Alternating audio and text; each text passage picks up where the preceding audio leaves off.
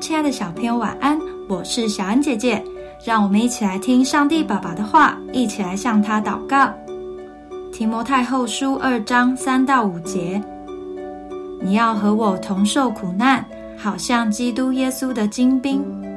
凡在军中当兵的，不将事物缠身，好叫那招他当兵的人喜悦。人若在场上比武，非按规矩，就不能得冠冕。今天的经文是保罗被关在牢里所写的书信，在信中，他吩咐提摩太要与他同受苦难。这并不是说提摩太必须和他一样被关在监狱，而是要为了传福音，不向困难低头。要当耶稣的精兵，可不是一触可及，必须慢慢累积，透过每日的灵修、祷告、与主亲近。才能培养基督的品格。